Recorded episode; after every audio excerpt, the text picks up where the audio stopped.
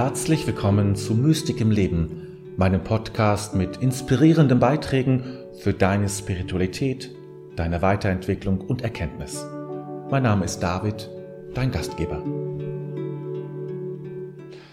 Ich glaube, an keinem Ort der Welt gibt es so viele Verhaltensmuster und Gewohnheiten wie im Kloster.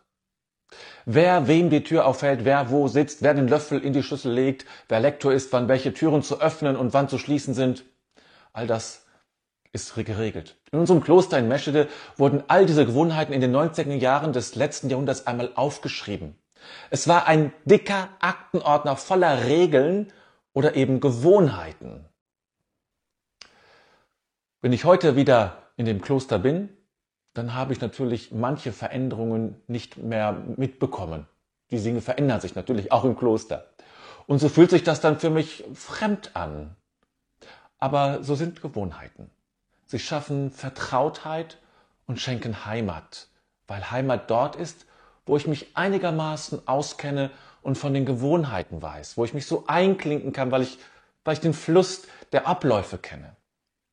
Gewohnheiten sind auf keinen Fall schlecht und ein Leben ohne sie ist nicht vorstellbar, oder? Selbst der spontanste Mensch wird Gewohnheiten haben. Denn diese Verhaltensmuster, wie man sie auch nennen kann, sie vereinfachen das Leben ungemein. Im Kloster weiß man zum Beispiel immer, wer wen vertreten muss bei den Diensten, die man so hat. Das ist gerade in Gottesdiensten wichtig, wo jemand vielleicht spontan einspringen muss, weil jemand nicht da ist, der zu spät gekommen ist oder was passiert. Das passiert in der Regel innerhalb von wenigen Sekunden, dieses Einspringen, ohne Absprache, weil es dafür ein Muster gibt, das zur Anwendung kommt. Wir wissen, jeder im Kloster weiß, wer, wer wen vertritt. Und morgens mag ich nicht erst überlegen, ob ich erst meine Zähne putze und mich dann föhne oder umgekehrt. Auch dafür habe ich ein entlastendes, für mich entlastendes Handlungsmuster. Ich kann das so machen. Morgens bin ich auch nicht so in der Lage und habe ich keine Lust, viel nachzudenken. Und du wirst eigene solche Muster haben und entwickelt haben und leben, da bin ich ganz sicher. Gewohnheiten sind zudem sehr energiesparend, und zwar für unser Gehirn. Es benötigt dafür weniger Bewusstsein. Bewusstsein kostet dem Gehirn sehr viel seiner Energie. Ist das teuerste im Grunde im Gehirn, was passieren kann, etwas bewusst zu machen. Weshalb es sehr gerne alles ins Unbewusste ablegt und regelt. Es spart einfach Energie. Wir können nicht den ganzen Tag bewusst sein, das würde uns völlig überfordern. Wir brauchen Zeiten des Schlafs und des Dösens. Und ein letztes noch dazu zu dem Ganzen, was die Vorteile von Gewohnheiten angeht, nämlich sie vereinfachen das Leben, insbesondere das Zusammenleben, also im Kloster zum Beispiel. Es entstehen Selbstverständlichkeiten, die einen reibungslosen Ablauf des alltäglichen Lebens ermöglichen. Umso schwieriger wird es, wenn jemand daran rüttelt und Gewohnheiten, die teilweise seit Jahren gepflegt werden, einfach so in Frage stellt. Das war zum Beispiel der Fall, als der erste Lockdown über uns hereinbrach. Viele unserer Gewohnheiten fielen weg und wir mussten uns müh mühsam neue, der Situation angepasste Verhaltensmuster schaffen. Und das ist tatsächlich eine richtige Herausforderung und für Beziehung ein heikles Thema. Aber ich bräuchte natürlich nicht dieses Video zu drehen, wenn alles so wunderbar mit unseren Gewohnheiten ist das reinste Paradies gewohnte Abläufe. Denn wir haben sehr oft Probleme mit unseren Gewohnheiten, vor allem dann, wenn wir sie verändern wollen. Gewohnheiten haben nämlich die Angewohnheit, sich einzuschleichen. Einfach so, en passant. Ob ich morgens zunächst meine Zähne putze oder mein Haar föhne zum Beispiel, das hat keinen Grund. Es hat sich irgendwann so ergeben, wie ich es jetzt mache, und es ist, es ist einfach so. Und ich habe gerade an solchen kleinen, fast banalen Beispielen gemerkt, dass kleine Veränderungen durchaus etwas ausmachen können. Aber solche Veränderungen sind schwierig, da Gewohnheiten gegenüber Variationen resistent sind. Gewohnheiten sind deshalb auch Gewohnheiten, weil es eben Gewohnheiten sind. Wir machen sie immer wieder. Sie passen sich schlecht an. Und das liegt an unserem Gehirn wiederum.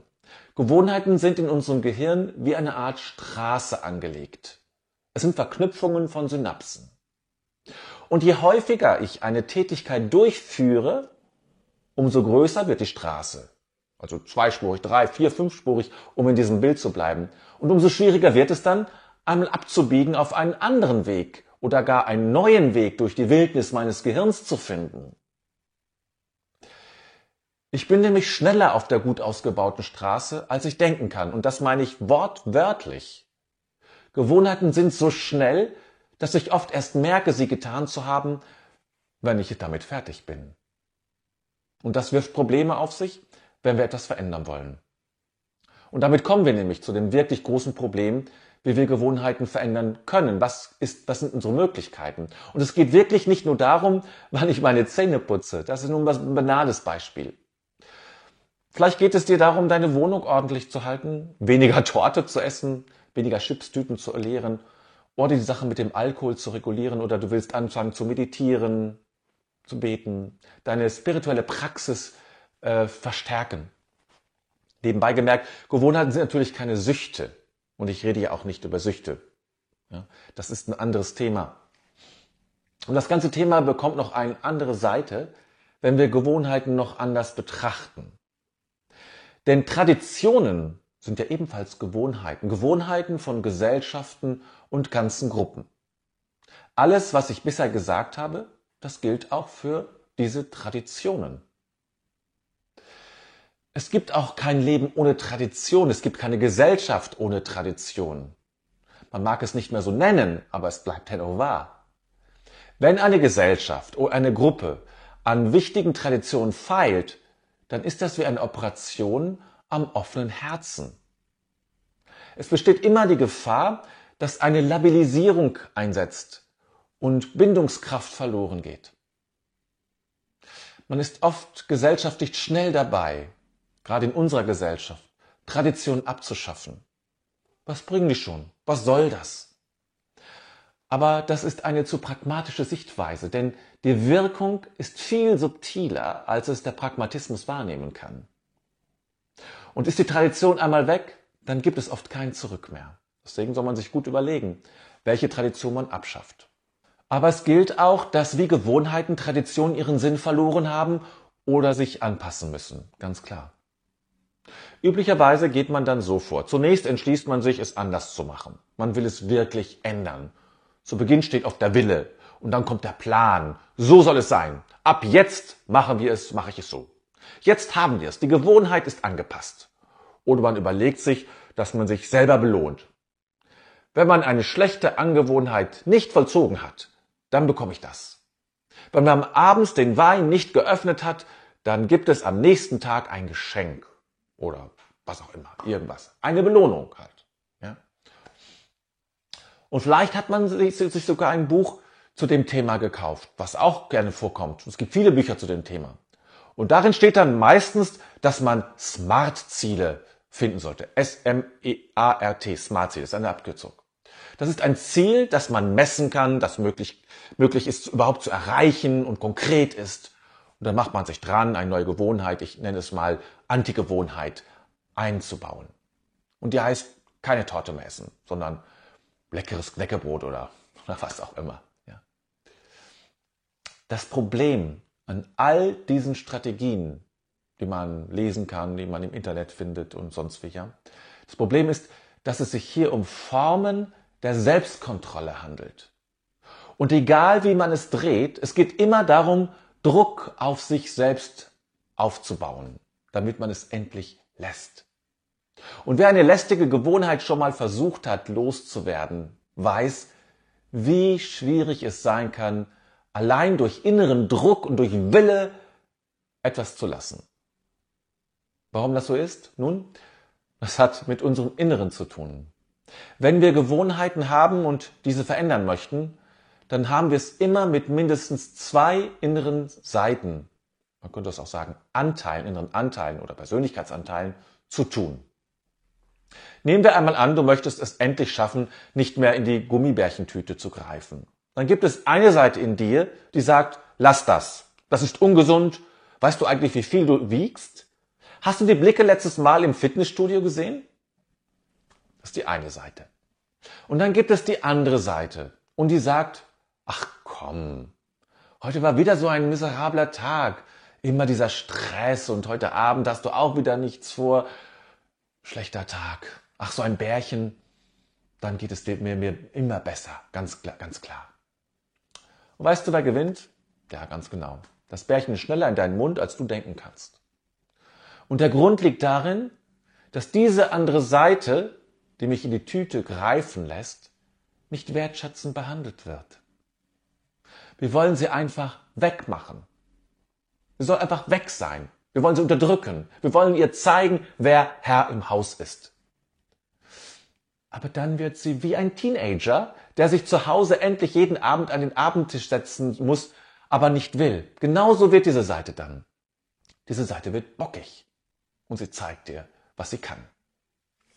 Wir können ohne Druck und damit ohne Gewalt Gewohnheiten nur ändern, wenn wir beginnen zu verstehen, was diese andere Seite, von der ich gerade sprach, eigentlich will. Wenn wir ihre Bedürfnisse beginnen zu verstehen und wertzuschätzen. Das ist der Schlüssel zur Veränderung. Und dafür muss ich in Kontakt gehen, muss ich mit dieser inneren Seite sprechen. Das kannst du ganz konkret tun. Frage sie einmal, was ihr wichtig ist, was sie braucht und warum sie das tut, was sie tut. Du wirst eine Antwort bekommen, da bin ich ganz sicher. Nur so wirst du einen Weg finden, der zu einem Kompromiss wird zwischen dem Bedürfnis der Regulation, und es geht um Regulation und nicht um Kontrolle, und dem Bedürfnis nach Gummibärchen. Aber wir wissen ja alle, dass es nicht um das Fruchtgummi geht, nicht wahr? Es geht um etwas ganz anderes. Wenn du beginnen möchtest, eine Gewohnheit zu ändern, dann möchte ich dir ein paar Tipps mit auf den Weg geben. Wenn du weißt, wie dein neues Verhalten aussehen soll, es geht ja im Kern immer darum, etwas anderes zu tun, es geht immer fast immer um Verhalten, dann sprich mit einer Freundin oder einem Freund darüber und bitte darum, er oder sie möge dich in ein paar Wochen äh, ansprechen und fragen, wie es läuft. Es kann helfen, dran zu bleiben. Aber es soll natürlich nicht, nicht nach Kontrolle riechen. Es braucht kein Kontrollgespräch äh, und auch kein Über-Ich, ja, sondern einfach Interesse an deinem Fortschritt soll im Mittelpunkt stehen. Gib deinem Projekt einen Namen. Es ist unglaublich. Aber wenn etwas einen Namen trägt, dann verwandelt es sich. Hat dein Auto, deine, eine, deine Blume einen Namen oder etwas, was kein Tier und kein Mensch ist? Wenn dem so ist, dann weißt du, dass sich das Ding in dem Moment für dich verändert, indem du ihm einen Namen gibst oder gegeben hast. Und dann mache dir bewusst, dass es kein leichter Weg ist. Egal, was du beginnen willst zu verändern, es ist kein leichter Weg, sondern dass Rückschläge, erinnere dich dann, dass Rückschläge dazugehören. Oder besser ausgedrückt, es gibt immer wieder Etappen, die du gehen wirst. Und du das bisherige Verhalten wieder, wieder zeigst, was du eigentlich loswerden willst. Ich nenne es Ehrenrunde, ja? Das sind wichtige Augenblicke, die dir deutlich machen können, an welcher Stelle du an deinem Vorhaben noch arbeiten musst. Und so kannst du auch Ehrenrunde, wir nennen auch Rückfälle manchmal, wertschätzen. Wenn du dann irgendwann merkst, dass es klappt, dass du wirklich dein Verhalten ändern konntest, dann feiere es. Belohne dich und freue dich vielleicht zusammen mit der Freundin, die du eingeweiht hast. Das hilft für weitere Projekte.